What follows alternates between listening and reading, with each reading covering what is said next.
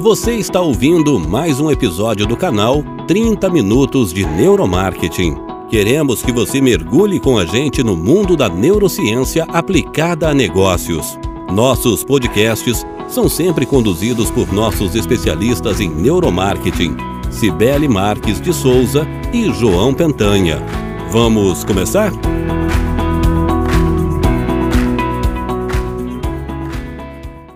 Antes de começarmos esse episódio, eu queria falar que é com enorme prazer que anunciamos que esse canal agora conta com o apoio da pós-graduação do IBN. O Guilherme Ferres tem um recadinho para você. O IBN, o Instituto Brasileiro de Neuromarketing e Neuroeconomia, está com matrículas abertas para pós-graduação em neuromarketing. É a melhor especialização da América Latina, que conta com os principais especialistas do Brasil e do mundo para que você adquira competências reais para o futuro do seu negócio. Após conta com vários benefícios exclusivos, acesso a ferramentas em neuromarketing para que você aprenda na prática. Acesse o link da descrição e aproveite o desconto exclusivo que o IBN preparou para você, que faz parte desse canal. Aproveite!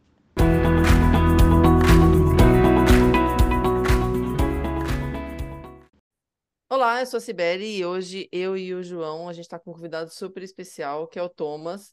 O Thomas, ele é o CEO da Neurons, para quem não conhece, uma grande empresa de neuromarketing mundial, tem uma presença incrível, eles fazem uns projetos maravilhosos. E o Thomas também é neurocientista. E como sempre que a gente tem convidado internacional, e a gente vai começar o podcast em inglês, entrevistando o Thomas, e na sequência, eu e o João, a gente vai fazer um resumo para você, que não é fluente na língua, em português, comentando os melhores momentos aqui desse episódio. Vamos lá? Hi, Thomas. Thank you for joining us today in this episode. It's called the Consumer Neuroscience. I would like to ask you to introduce yourself and talk about your neuromarketing experience during the last years. And then we jump into the questions. Sure, absolutely. And, and good morning. And uh, I'm happy to be here. Thank you for having me.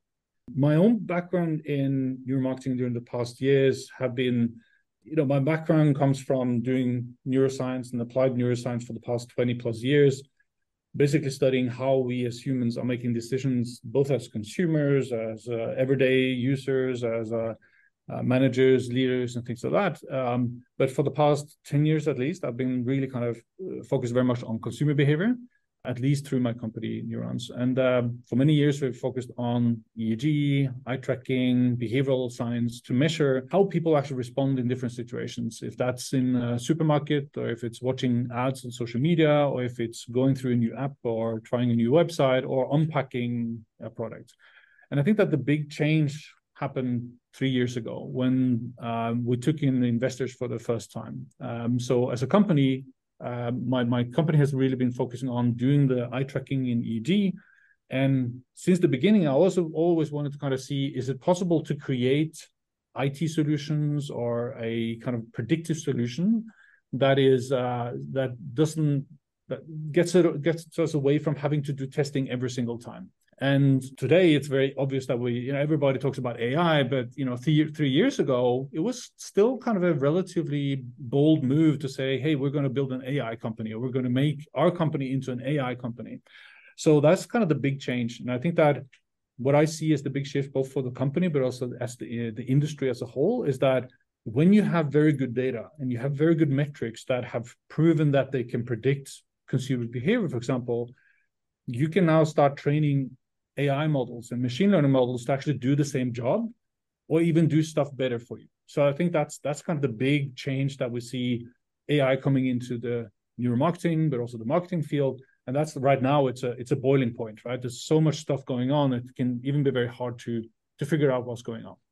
At the core, I would say that science is still very much at the core. It's very important not to just think that you can put on a you know a EEG uh, brain monitor and just press a button and out comes some fancy metrics. There's still a lot of science you need to be sure that you do correctly. But as a user of this, you should be expecting that things are easy to use, so to speak. That's that's big change I see currently. Really nice. You have a very interesting concept in from neuromarketing. It's the consumer neuroscience. That's the topic of this episode that you developed with uh, Stanford University, I think. It, it's the four powers. Can you explain how it works? You have half half an hour to explain. I think that's enough. Sure, sure. I, I won't spend uh, half an hour just to give a kind of intro, at least. I think that if you look at, you know, first of all, to say consumer neuroscience, and I think the consumer neuroscience and neuromarketing, they are two concepts that seem to be used overlappingly, at least, right? And if you think about it, if you look at back at how things started, you had Ale Smidts, for example, who is a professor at the um, Erasmus University in, in Holland. He was the guy that came up with the concept neuromarketing because we're using neuroscience to improve marketing, basically. And then there was a lot of research and companies starting to do this. And all of a sudden, you had some academics, for example, you had Peter Kenning, you had uh, Marcus uh, uh, Marco uh, Huber, and you had uh, Hilke Plassmann, who said, "We don't like the concept of neuromarketing; it's too commercial. We'd actually like to do come up with a concept that is more academic. So they call it consumer neuroscience. So from that, they say neuromarketing is commercial and consumer neuroscience is academic. And then right now, it seems that companies are kind of mixing the concepts again. Um, so, so at least the concepts, I, I prefer to say neuromarketing is the commercial application of neuroscience tools to improve marketing, while consumer neuroscience is the academic study of how the brain makes consumer decisions, right? So that's easier to understand, so to speak. And you know, some people, including myself, are actually doing both. But that it means that consumer neuroscience, that's what we publish in academic papers, and neuromarketing is what we do for commercial clients, for example. Um, at the core is still kind of you still need to know your science and your tools and do the statistics and everything. Now, for many years, and I think that the past 20 years, it's been shown that consumers, when we're making decisions, uh, you can't just ask people, you know, why did you choose this and what are you going to buy in the future? It turns out that we, we're actually pretty poor at at predicting what we're going to do in the future, and we're actually very bad at understanding why we choose what we choose. Um, so surveys and interviews and focus groups are okay to understand the world that people live in, so to speak. That what I'm talking to uh, to my friends and my family about why I'm choosing certain things. But if we really want to understand how people make decisions, we need to use neuroscience and behavioral measures to be able to understand and predict how people are choosing. So for the past 20 years, we've shown that. It's been shown in academic studies, and there's been a lot of companies that have done this for many years. But what we found was that there was a problem, was that it was very easy for us to be con- convinced that we are doing the right thing, but it was very hard for people to understand, okay, how can I use this? So we had a very good collaboration, and we still have that with with uh, Professor Baba Shiv at Stanford University. Um, and also, we work with academic institutions around the world. We still publish papers to kind of advance the way that we understand consumer uh, behavior. And what we found was that what if we could what if we could take a step back and say what are the most important things that you can say with neuroscience that you just can't ask people questions about and that still impacts and drives people's behavior? And we found that within the first second or couple of seconds of watching an ad or dealing with the product or going on the website there are certain types of responses that seems to be very important. And we found four of them to be important. The first called stopping power or attention. So you can imagine going on a social media feed, you scroll. What is the likelihood that you will stop and watch an ad or a post? So that's like, what is the stopping power of that ad, so to speak? And what is the ability of that ad to engage you and, and keep on looking, so to speak? So that's like, you can measure that with uh, eye tracking. You can also measure it with behavior, for example. So if people are actually are stopping uh, on the screen, the second we found was uh, how how do we actually engage consumers? We call that uh, persuasion power. So, what is the emotional response that makes people say, "Hmm, that's interesting"? And they don't even have to think about it. It's more like a gut reaction they have. That's like, "This is relevant to me," and they keep on watching for a few more seconds. If it's irrelevant, they would just move on, right? So that's what we see that uh, emotional responses, and we can measure that directly from the brain or we can measure it as changes in sweating on the palm of your hand or pulse or respiration or other types of responses that indicate that something is relevant to that person. So that's what we call emotional responses or uh, the persuasion power, the persuasion of uh, engaging people, so to speak. It's not persuading people to buy, but it's persuading people to engage with the content you provide after that and that that response happens you know attention happens within the first 100 milliseconds it's like a tenth of a second that's actually when we see that people start paying attention to things or not. And emotional responses, they tend to happen within, you know, less than half a second. So three, 400 milliseconds.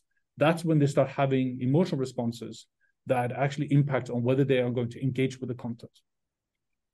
Then after that, we also see that once you keep on looking at it, you start reading and you start looking at, you start to compute or understand what the the message or the ad actually tries to tell you uh, tell you or not. You know a, horrible ad will confuse people for example or it's information overload. And that's what we call transmission power. So the ability of the ad to transmit the message you want to get across. And you see in some ads sometimes that you know you basically don't understand what's going on and other ads are very good at just saying organic food or whatever it is right? So that's do you get the message so to speak? And that's what we also call cognitive processing or cognitive demand. So are you actually processing the information? And this can also be measured on the brain uh, through eeg for example uh, and it's hard to use other measures for that. And then finally if you succeed on having attention getting emotional responses and cognitive uh, comprehension you can hopefully get uh, to the point that you actually create a memory of that. So you see an ad, uh, is your ad remembered? But also, do people actually remember the brand that it was for afterwards? And that's what we call locking power. Is the ad, for example, able to lock memory for your brand and the message you want to get across? So that's like the four power model is attention, emotion, cognition or understanding, and then memory. So that's like a it's like a bare minimum the way I see it. It's like that's that's at least what you need to be sure when you're doing commercial, you know, marketing or packaging or web design. You need to make sure that you get attention, you do you engage your your, your customers, you are understood and you don't confuse people, and you create positive memories, right? I think that's that can be measured, and also if it's measured, you can now start testing and see what works. So that's in kind of in a nutshell what the four part model is, so to speak. Amazing. One of the major limitations of applying neuromarketing research has always been the high cost and delay in responding to research carried out in the lab. How has AI been contributing to addressing this limitation, and what are the possibilities for the future of neuromarketing? That's a very good question. This is straight to the new development that we see within this field is that when the science is done right, you can start training AI models to actually predict what you would usually have to measure. So let's say, for example, we have tested hundreds of thousands of people at this point. So it's almost 200,000 people we've tested at this point. Some of them uh, with eye tracking EEG, some of them with implicit measures and behavioral measures. But all in all, we have a huge database of you know billions and trillions of data points, basically. What is really important is that you don't only collect data, but you also need to have measures that are very good at measuring exactly what you want to measure. And this is one of the problems I think that we've seen in neuromarketing is that people say, oh, we have a measure of emotional responses. And they just do something. And it turns out it doesn't actually measure emotional responses, for example. So I think that's one of the things that I've always kind of been hammering a little on is that let's do the science right. Because if you do the science right, then you can create these AI models. Now, with that in mind, that means that our approach has been instead of saying we can predict everything, we have said, what can we predict? What seems to be predictable behaviors? So we look at emotional responses, cognitive responses, uh, it could be empathy, it could be a lot of things. And some of these responses, people are very incoherent. People are responding very differently to the same thing. But other things, people are responding very similarly to things. So we're picking out the, the ways that the, the places where people actually respond very similarly, and we say, let's at least start there and say these are the things that we can predict fairly well. So my, my, my classic example is that if you look at a cinema, for example, and you look at the audience when they're watching a horror movie, for example, or when they're watching a romance, for example, you will see that when people look at the romance, some people pay attention, some people don't, and some people look away and and you know stuff like that. And in a horror movie, you know, people are tuned in. So very everyone is jumping in the chair during the jump scare, and some more, some less, but everyone is jumping, right? So so what we are looking for is that kind of what everyone seems to be doing, because that's a very good candidate for training AI models. So that's what we've done. So we've done, we can now predict uh, eye tracking with a 95% accuracy. So that basically means that if you take 100 people and 100 people and you test them with eye tracking and you compare the results, that's as, as accurate as it is. So it's basically predicting how people will respond in the market. So just to, to focus on eye tracking for now, usually if you do an eye tracking study with, with eye trackers on or under your screen, it will cost you maybe 10,000 euros or $10,000, let's put that. For a study where you test 50 people, for example, from some kind of segment, it will usually take three to four weeks, maybe two to four weeks. And it will also be a report you get. It's fairly complex and difficult to understand. So uh, you will now, and then as a client, you would now have to say, okay, I get this result. What should I do? And I need to have the knowledge in my in house to say, I need to do this. And then you can't really try it again and test it again because that will cost another 10,000, another three weeks and, and more time. So you can imagine then that if you now can upload an image and you get the same results in 15 seconds, as if you were doing that, that big study. And it costs you the price of that, the price of that will actually be for one study, you get a whole year of unlimited analysis with AI. That's that's kind of the context here. So if it costs you 10,000, for example, for for doing uh, a single study where you test, you know, let's say five different assets, you can pay the same for have unlimited 365 days per week, day and night. You can try whatever you want. You can be crazy and try some crazy ideas out. It doesn't cost you more than that single thing. That's the big difference. And that's kind of the big change, so to speak. And now that's only for attention. And you can do the same thing for emotional responses. And soon we're going to predict, uh, we actually already now are working on predicting, predicting memory as well with good success. So the four power model is kind of our workhorse to say, can we predict emotional uh, attention, emotion, cognition, and memory?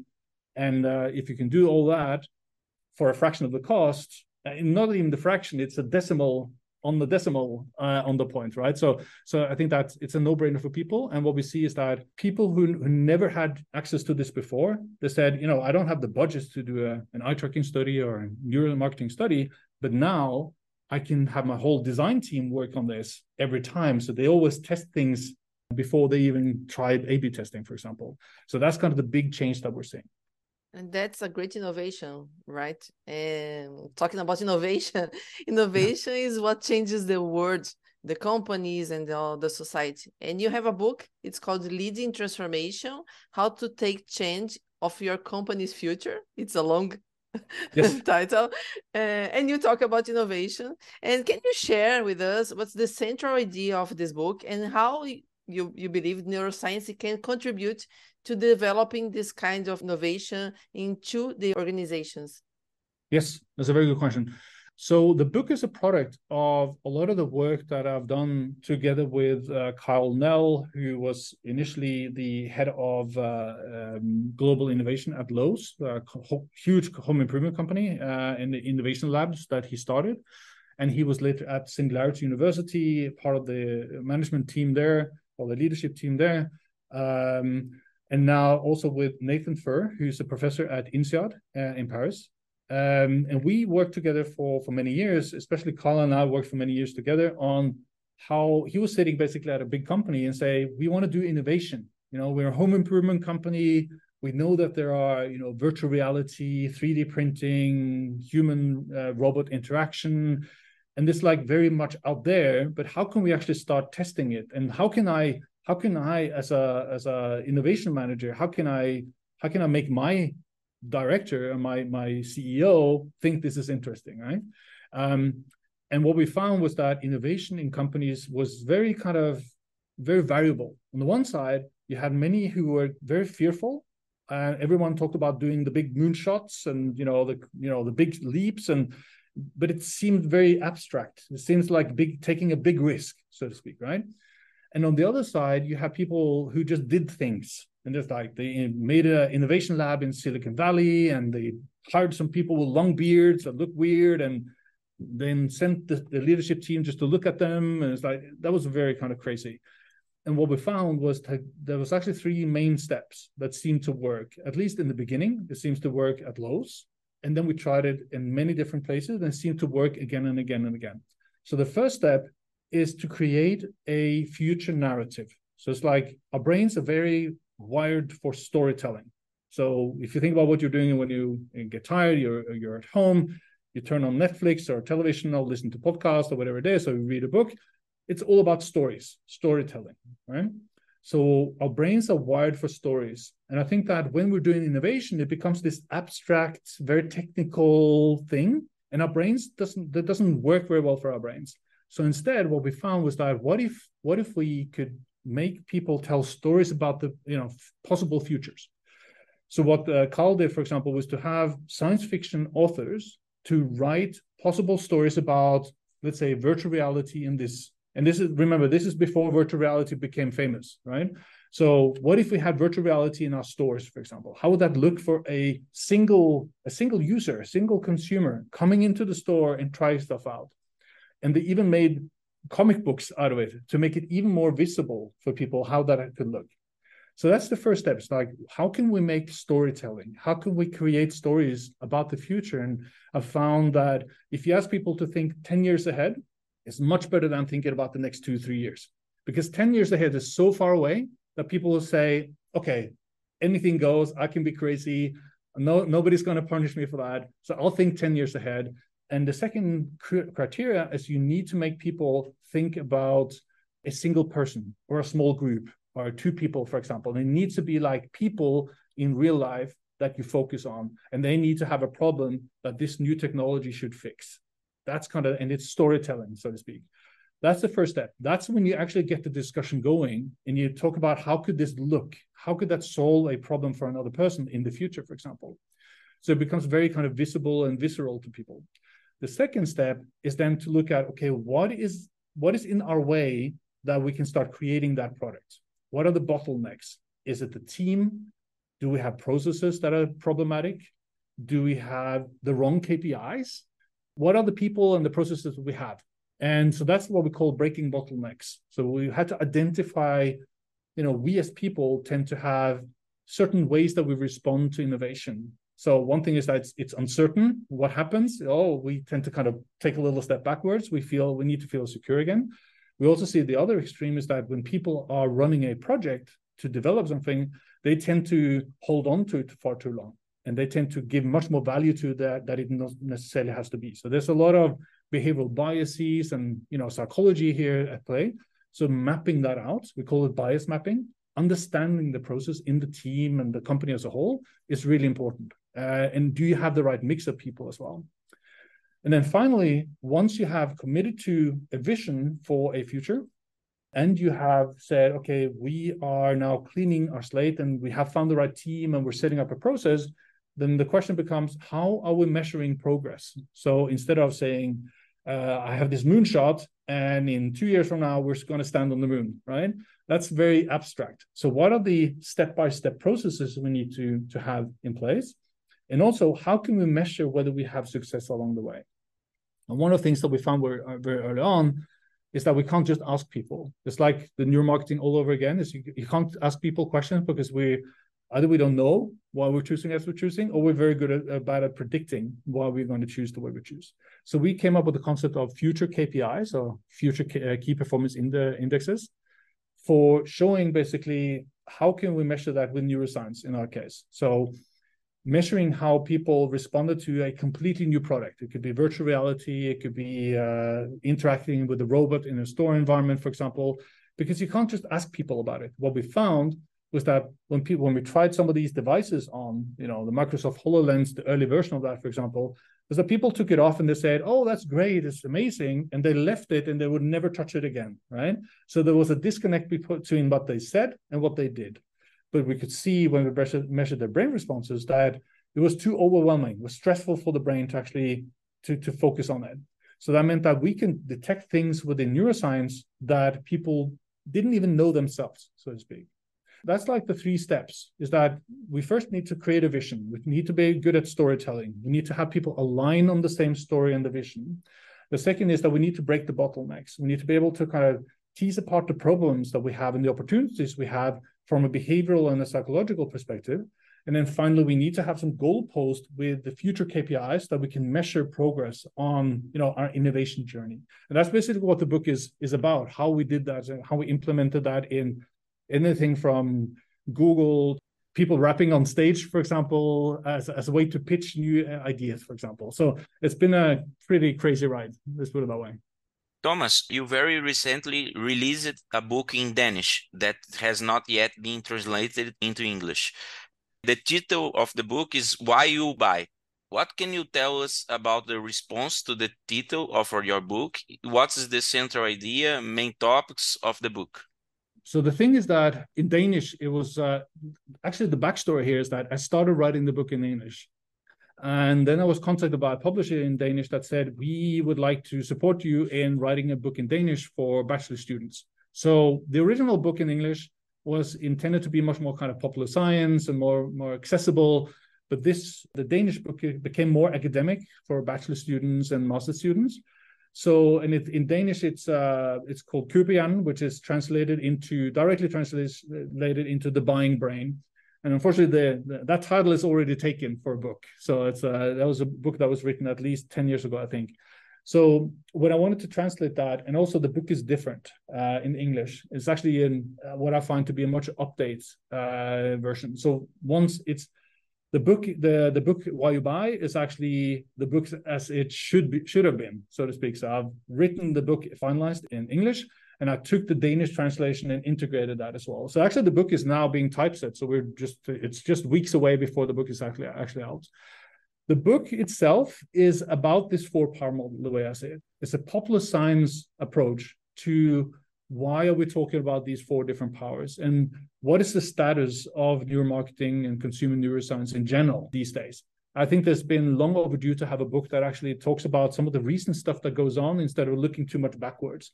Uh, so, so the book is taking, you know, a little bit about the background of neuromarketing and why is that interesting. And I, you know, I'm a science nerd. I'm also a history nerd, so I love kind of throwing in, you know, all the references to how people have been struggling to talk about other parts in science and how we can see similarities to the struggles we see in neuromarketing today. And then I end up the main part of the book is about explaining that four power model, how we measure it, why is it relevant, and how recent approaches such as online tests, uh, implicit tests, and AI can be used to understand and predict and affect and kind of impact, you know, commercials, communication, for example, and packaging and things like that. So it's, that, it's basically kind of a book of the four part model with a lot of wrapping and storytelling, as I would like to read it myself. I hope you do it in Portuguese, not in English. yes, you know, uh, Paula in Londrina, down in Brazil, she's uh, we are talking together, having it uh, translated to Portuguese and also in Spanish, and there's also an interest in Chi- Chinese version as well, actually. So uh, yeah, there might be uh, might be multiple versions coming. Yeah, Chinese it doesn't matter for me, but Portuguese it would be great. English is fine, but Portuguese would be better. I think that will so, happen. yeah, I hope so. Thomas, it was a great honor to have you here with us in our podcast. Joe and I, we are big fan of your work in neuromarketing and consumer neuroscience, as you explained the difference. And we do follow your content, and you are one of the biggest references for us here in Brazil, for sure. We hope everybody knows you, and to our audience, how can they reach you, reach your content, reach you in social media, and follow you? I think that uh, there's two main sources, three main sources. One would be uh, the company, uh, neuronsinc.com. That will be uh, so uh, have a huge, great team here of uh, people, and we're hiring people as well. As always, uh, welcoming new new people to to the team. So going to neuronsinc.com will be one place. The second place is my name, thomasramsoy.com um, with an OY, not the umlaut, the Scandinavian version with the Ö. And then also, I do a lot of posting on LinkedIn. So if you follow me on LinkedIn, you basically get everything that is uh, I'm pro posting. If that's an academic paper, if it's a new feature on our product, if it's um, some rambling and uh, random thoughts I have, maybe sometimes it's uh, or a book coming out in Portuguese, for example, then uh, that will be through LinkedIn. So follow me on LinkedIn is probably the best way to do it.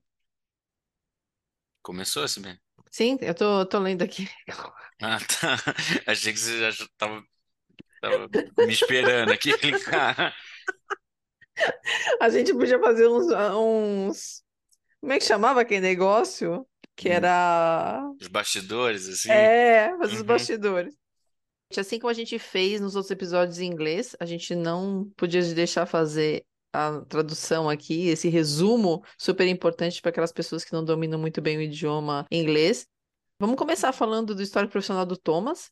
Ele é neurocientista nos últimos 20 anos tendo como foco o estudo de como as pessoas tomam decisões. Então, esse é uma das características que chamaram bastante atenção, mim e do João, para chamá-lo para esse episódio. Nos últimos 10 anos, ele tem focado no comportamento do consumidor frente a diferentes estímulos, por exemplo, supermercados, sites, qualquer outro tipo de tomada de decisão em locais diferentes. A empresa dele começou com equipamento então, ele era um laboratório tradicional de neurociência aplicada a negócios, mas hoje ele é baseado totalmente em inteligência artificial, e isso veio com uma grande mudança no mercado, que principalmente a gente já falou em outros episódios, que foi quando aconteceu a pandemia, os laboratórios não tinham mais como atender a demanda de experimentos, porque as pessoas tinham que ir até os laboratórios. Então, a digitalização dos estudos de neuromarketing passaram para o mundo online e foi aí que ele desenvolveu uma super ferramenta que tenha como base a inteligência artificial. Então, hoje eles conseguem prever comportamento do consumidor com uma grande assertividade e essa tecnologia foi um grande divisor de águas para o neuromarketing no mundo. O uso de equipamento ele menciona, né, que requer a calibração certa, análise correta dos resultados, enquanto que a ferramenta de inteligência artificial oferece resultados precisos sempre, sem ter que ter um neurocientista ali fazendo os cálculos e preparando os respondentes e levando as pessoas para dentro de um laboratório, e isso permitiu com que a empresa dele escalasse de uma maneira bem agressiva aí no mercado. A gente não podia deixar de perguntar sobre os quatro poderes que ele desenvolveu juntamente com a Universidade de Stanford. Então, essa é uma grande bandeira que o Thomas sempre levanta, os quatro poderes. Então, ele explica que a neurociência do consumo e o neuromarketing são coisas distintas, mas são vistas como sendo a mesma coisa. O termo neuromarketing é a aplicação comercial da neurociência, enquanto que a neurociência do consumo é o estudo acadêmico de como o cérebro toma decisões. Olha que legal. E tem pessoas que fazem os dois, como ele. Ele diz que ele, ele vai para os dois lados ali, porque o Thomas ele é acadêmico e ele também é uma pessoa de prática de mercado que faz experimentos para empresas, tal. Então, ele diz que não se pode perguntar para as pessoas sobre suas decisões, porque simplesmente elas escolhem o que escolhem, de maneira inconsciente. Ele afirma que as pesquisas tradicionais não são confiáveis porque não têm dados implícitos que sustentem as respostas o que a gente consegue ter com a neurociência. A gente consegue ter dados do sistema inconsciente das pessoas, dos respondentes, para que norteie a nossa decisão e otimização de peças da nossa comunicação. Ele teve uma grande contribuição do professor Babashiva, da Universidade de Stanford, que ele é super famoso, é uma referência no mundo né, nessa área e que também teve um excelente relacionamento com a Universidade de Todo Mundo para a publicação de artigos relacionados ao comportamento do consumidor. Ele comenta que, como neurocientista, era muito fácil para ele entender que as pessoas estavam indo pelo caminho errado. O difícil foi convencê-las a usar o neuromarketing. E aí, isso é muito engraçado, porque esse canal 30 minutos de neuromarketing, ele nasceu justamente com a ideia minha e do João da gente levar o neuromarketing para mais pessoas e mostrar que a neurociência aplicada a negócios não é alguma coisa inatingível, inalcançável, cara, demorada, nada disso. De uma maneira bem mais humilde, a gente seguiu o mesmo caminho que ele nesse trabalho de convencer as pessoas a usar o neuromarketing ele falou que ele deu um passo para trás e ele avaliou o que podia ser dito e quais eram as principais questões sobre neurociência que impactariam a decisão do consumo. E ele chegou à conclusão, obviamente com as universidades com as quais ele trabalhou, que eram quatro pontos que pareciam ser os mais importantes, que são os four stopping powers, que ele sempre menciona. O primeiro, atenção, segundo, engajamento emocional, terceiro, transmissão e o quarto, memorização. Começando pelo primeiro, atenção. Então, o que, que ele diz? Quando você navega por uma rede social, por exemplo, o que mais chama atenção e que te faz parar? Um post, um anúncio? O que, que é? Então, aquela peça, ela tem alguma coisa diferente e ela te faz parar ali e querer saber mais. E isso pode ser medido com eye tracking. Isso é o primeiro ponto, que é a atenção. Porque efetivamente a gente vai rodando na rede social, por exemplo, ou num site, ou num ponto de venda, e a gente vai aleatoriamente. De repente, pá, a gente para. Então, isso é o que fez chamar a atenção. E é isso que é importante, como primeiro pilar aqui dessa metodologia. Você concorda que existem um monte de estímulos, muitos deles a gente passa reto. Isso a gente pode medir com eye tracking. Então, esse é o primeiro ponto que ele entendeu que era muito importante. O segundo é engajamento emocional, que é aquilo que as pessoas dizem, uau, isso é interessante. E as prendem. Então, assim, por exemplo, pode ser um post ou um, algum, uma ponta de gôndola num varejo físico, e que as pessoas param ali e ficam por mais tempo. Então, chamou a atenção, olhou, parou mas que faz com que elas fiquem mais tempo ali é o engajamento emocional. Então ele falou que não precisa ser uma reação declarada, mas alguma coisa como ele fala um gut feeling, é que um frio na barriga, né? Alguma coisa que fala assim, uau, tem uma intuição minha dizendo aqui que eu tenho que olhar um pouco mais. Aquela vozinha, para aqui, despende um pouco mais de tempo aqui nessa, nessa parte. Então, esse poder, que é o engajamento emocional, está relacionado a respostas emocionais. E ele só pode ser mapeado diretamente do cérebro ou com resposta galvânica, ou com alteração na respiração, ou com algum outro sensor que indique que aquilo é relevante para aquela pessoa. Não quer dizer que engajamento é para a pessoa comprar que ela parou ali para olhar um pouco mais, para despender um pouco mais de tempo, não quer dizer que ela vai comprar, mas quer dizer que esse engajamento pode levá-la para compra. Então, se a gente quer mostrar um produto, mostrar um serviço, quer que a pessoa tenha algum tipo de engajamento num post, a gente tem que ter atenção, em primeiro lugar, e depois fazer com que ela permaneça mais tempo ali, se aprofundando naquilo que a gente está mostrando. E ele colocou uma coisa super legal que a tensão acontece nos 100 primeiros milissegundos. Ou não. Então, assim, se você parou, chamou atenção, foi em até 100 milissegundos. Ou se você efetivamente não prestou atenção, aqueles 100 milissegundos, tipo, passaram e você foi para outra coisa.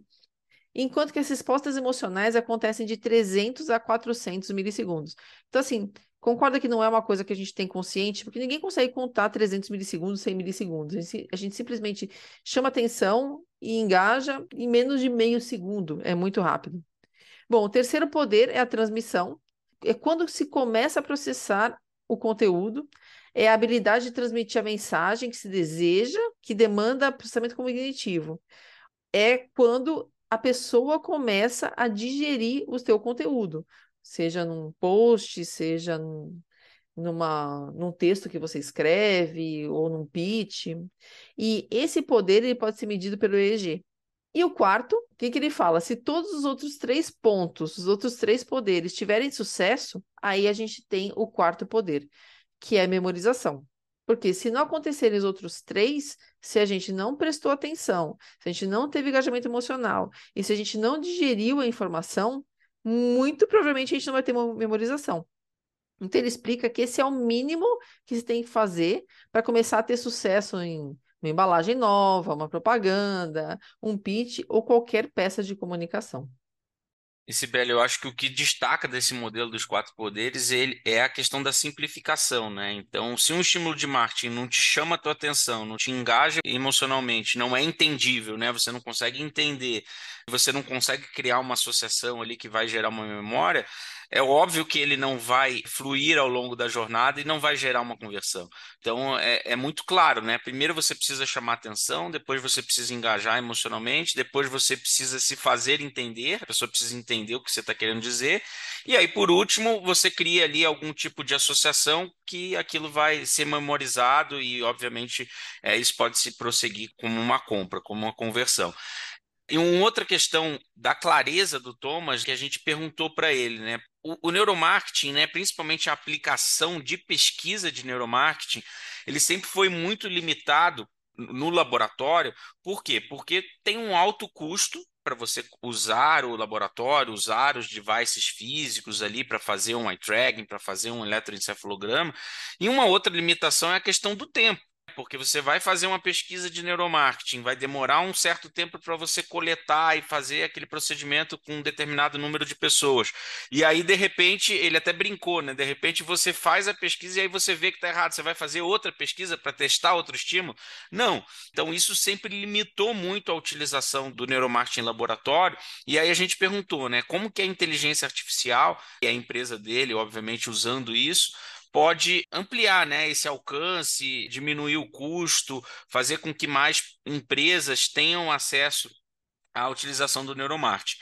E aí ele explicou de uma forma muito simples né, e brilhante como que ele está treinando a inteligência artificial através de machine learning para que essas ferramentas que ele vem desenvolvendo deem respostas cada vez mais precisas. E aí ele comentou, ele já utiliza né, isso em laboratório, a empresa dele faz laboratório e faz inteligência artificial, então ele pegou todo esse banco de dados aí de mais de 200 mil testes que ele já fez, tanto com o eye tracker quanto eletroencefalograma, colocou isso dentro de um algoritmo, dentro de um machine learning que vai também sendo enriquecido com mais pesquisas ao longo do tempo. E aí eh, ele começou a treinar essa inteligência artificial. E aí ele comentou que, né, que não basta coletar o, o dado, né, a data, né, que ele fala, mas saber determinar para que você quer o resultado você tem alguns comportamentos que você consegue ter essa previsibilidade, outros que não, que vai variar muito de pessoa a pessoa. E aí ele citou um exemplo. Um filme de romance, dependendo da pessoa, dependendo do contexto, dependendo do momento, do ambiente, cada pessoa vai receber de uma forma. Algumas pessoas vão prestar atenção, outras vão simplesmente devagar, outra tanto faz, entendeu? Aquilo não significa nada para a pessoa naquele momento. Já um filme de terror, não. Você já tem uma previsibilidade, né? Se você coloca uma cena muito chocante que tipo, te dá um medo, todo mundo vai pular da cadeira. E é esse tipo de comportamento que interessa, porque é esse tipo de comportamento que tem uma resposta padrão e pode ser previsível, né? Até o nome do produto dele é Predict, são coisas que você consegue predizer. É esse tipo de comportamento que ele busca, e aí ele formata toda a pesquisa dele para responder a esses comportamentos que são biológicos, que são previsíveis e que você consegue explodir para a população. E hoje ele consegue, né, com o resultado de eye tracking, chegar num nível de acuracidade de 95%. O que, que isso significa? Se você fizer o estímulo com a ferramenta deles, você fizer o, o, estímulo com uma ferramenta física, com um eye tracking físico, vai ter ali uma similaridade de 95%, que para um padrão de pesquisa está mais do que aceitável. E, obviamente, com o enriquecimento desses dados, com a melhoria da tecnologia, ele vai, obviamente, melhorando, sofisticando esse algoritmo. Para quê? Para que, no final das contas, o algoritmo dele dê a resposta, né, a ferramenta dele dê a resposta para os quatro poderes. Chamou atenção, engajou emocionalmente, a pessoa entendeu, a pessoa é, gerou memória, e isso ele vai evoluindo, a ferramenta dele vai melhorando ao longo do tempo. Hoje ela já tem diversas é, features, né, diversos benefícios ali da ferramenta dele, já, já mede alguns KPIs, e isso, obviamente, com a tecnologia, com a melhoria do processo, só vai melhorar. E no final das contas, o que, que é né, é, esse avanço né, que a tecnologia da ferramenta dele permite? Isso vai trazer o neuromarketing de uma forma mais democrática. Então, em poucos segundos, você consegue fazer o upload de uma imagem, já gerar. Eu já fiz alguns testes com a ferramenta dele e é fantástico, realmente. Você joga lá, em 30 segundos você tem uma resposta, você compara com uma outra arte, por exemplo. Vamos dizer que você esteja, esteja na dúvida de duas artes ah, e aí, geralmente, como que é o processo de decisão dentro das empresas? Ah, eu gosto mais dessa aqui. E aí, às vezes, é o gosto pessoal do designer, ou do gerente, do diretor. E a gente, como pessoas de negócio, a gente não tem que achar nada. É, a gente tem que fazer um estímulo que converta mais para as pessoas que é o seu público. Né? Então, com uma ferramenta dessa, você joga os dois layouts e aí você vê o que, que eu quero dessa arte, por exemplo. Ah, eu quero que as pessoas lembrem da minha marca. Ou não, eu quero que as pessoas façam o call to action aqui, que é ir para o site. E aí você consegue medir se as pessoas estão dentro daquelas duas opções de layout, pode ser duas, pode ser mais, enfim, quais que estão chamando mais atenção para aquele ponto que você quer é reforçar naquela campanha, seja a tua marca, seja o call to action, qual, qual que é o próximo passo depois daquele estímulo. E aí, através daquela medição, você consegue tomar uma decisão, consegue otimizar, mudar o teu layout, mudar teu texto e fazer os teus testes ali em poucos segundos. Ou seja, isso vai democratizar e, e assim, isso obviamente barateia ao longo do tempo. Hoje já é acessível, não é um orçamento gigante que você tem que ter para poder usar a ferramenta dele, e isso obviamente vai levar o neuromarketing para outro patamar de uso. E o que me chamou muito a atenção nessa fala dele é que ele é um cara muito sério, ele é comprometido com a ciência mesmo. Então, quando ele fala assim, poxa, eu poderia ter criado algumas ferramentas, mas eu quis ter uma que tivesse uma curiosidade alta. E eu entendi que emular aí o eye tracking, as respostas, o movimento dos olhos, as fixações das pessoas, era aquilo que ia me dar maior assertividade. Então eu iniciei por esse caminho. Então ele com o know-how que ele tem, com a bagagem que ele tem, ele poderia ter inventado um monte de outras coisas e falar assim, bom, eu vou jogar no mercado e vou ganhar dinheiro, mas não, ele é um cara muito sério. E ele fez questão de falar: não, eu vou por esse lado aqui do eye tracking com inteligência artificial, porque é isso que vai fazer um trabalho sério e vai ter uma excelente entrega para as pessoas. E a gente continuou falando sobre outros temas, e aí a inovação veio à tona. Então, a gente pediu para ele explicar a ideia central do livro dele, que fala sobre inovação, que é o Leading Transformation: How to Take Change of in Company's Future que é fruto de um trabalho em laboratório de inovação com outros dois colegas dele. Ele disse que como podemos, como gestores de inovação, colocar essas transformações e as inovações em prática. E a gente sabe que inovação é um grande problema dentro das companhias, porque as, muitas empresas não dão tempo para as pessoas desenvolverem, e, e a gente até estava falando há pouco sobre uh, o conceito de errar, porque a inovação ela vai demandar, os MVPs vai demandar erros, e tem empresas que simplesmente vai, faz, acerta, acerta, acerta, acerta, acerta, acerta, e não é assim que funciona a vida. Então, para a gente ter inovação, a gente tem que ter abertura, uh, segurança psicológica e ter a cultura do erro como prática. Então, até ele falou que nas empresas as pessoas têm um enorme medo, que todo mundo mira nas grandes inovações que podem dar certo, mas também das que vão dar muito errado. Então, o medo das pessoas é: e se a minha inovação der muito errado?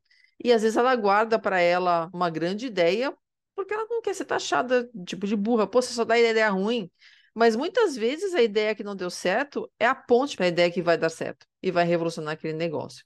E aí, ele conta que nesse livro dele, a gente pode perceber que existem três passos, especialmente no início de qualquer pro projeto de inovação, que parecem funcionar muito bem. O primeiro, criar uma narrativa de futuro. Então, ele explica que os nossos cérebros adoram uma história. A gente sabe, né, do poder do storytelling e tal. Então, quando a gente fala de inovação, a gente pensa em coisas bem abstratas, o que não é muito bom para o processamento da informação no nosso cérebro ele dá a dica de que é mais fácil pedir para as pessoas que pensem no futuro, daqui 10 anos, do que daqui a dois ou três dias. Porque os 10 anos está tão distante que não vai ter julgamentos das pessoas que viajarem muito na maionese, né? Do que irá acontecer. Então, João, onde você acha que vai gente, que o Brasil vai estar economicamente daqui a 10 anos? Você fala, ah, eu acho que vai estar A, B e C. Pode falar um monte de besteira. Ninguém vai te julgar porque é uma coisa que está muito longe. Agora, quando a gente está falando de inovação ali de dois ou três dias, essa inovação pode solucionar algum problema, mas ela está aqui. Então, se eventualmente a pessoa fala alguma coisa que não vai de encontro ao que é politicamente correto ou é uma ideia muito disruptiva, ela tem medo desse julgamento e muitas vezes ela guarda para si criar a narrativa de futuro e falar, pô, então pensa qual é o produto que vai ser ideal daqui a 10 anos. Você vai estimular as pessoas e fazer com que elas sejam livres ali, falem e desenvolvam a ideia, e aí você vai trazendo mais para perto, criando toda essa história de trás para frente. Então, esse é o primeiro passo.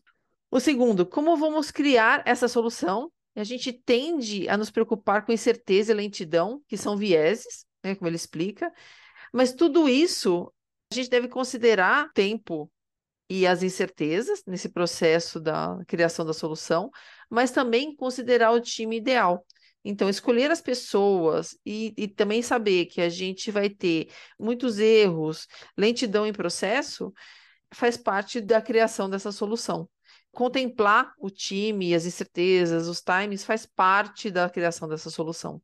E o terceiro, como medimos quando tivermos sucesso. Então, assim, quais são os índices de sucesso no futuro? Então, ok, vamos criar uma solução. Mas como é que a gente vai medir se essa solução teve sucesso ou não? Então, vamos medir as interações do shopper no ponto de venda, por exemplo, pode ser um indicador. Vamos medir conversões de um call to action, pode ser outro indicador. Então, se a gente tiver esses três passos, que é criar uma narrativa de futuro, é, como vamos criar essa solução em termos de time e time, e como que a gente vai medir os índices, já é um passo muito largo para a inovação dentro das empresas.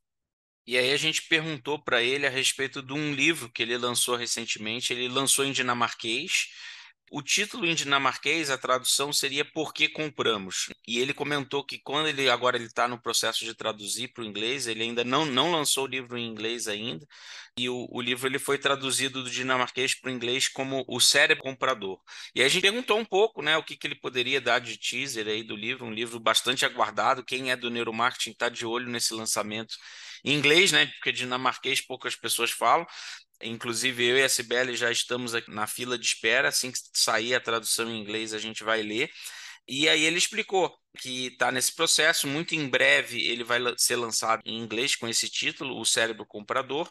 E nesse livro, o que, que ele aborda? Ele, ele aborda principalmente a questão dos quatro poderes, e obviamente com muitos exemplos práticos, né? E ele tem esse benefício, né? O Thomas, além dele ser um pesquisador muito sério, um acadêmico muito respeitado no meio, ele aplica, né? Ele é CEO de uma das maiores empresas de pesquisa de neuromarketing do mundo. Então ele consegue fazer essa tradução dos dois mundos, né? Que é muito do que a gente tenta fazer aqui no nosso canal.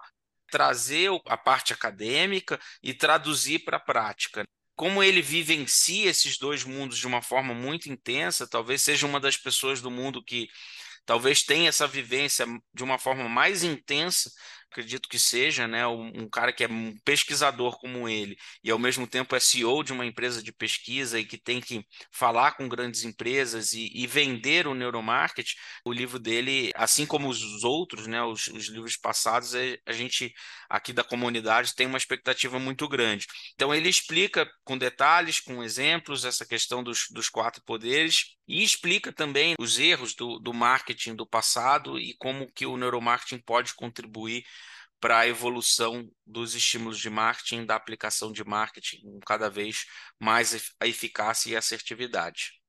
E por último, ele deixou os, os sites dele, tanto da empresa quanto o site pessoal dele. Ele tem um blog que ele está sempre divulgando as pesquisas e são artigos muito interessantes. E a gente vai colocar também no descritivo do episódio para que vocês possam ter acesso ao conteúdo do Thomas, obviamente que o conteúdo dele publicado em inglês.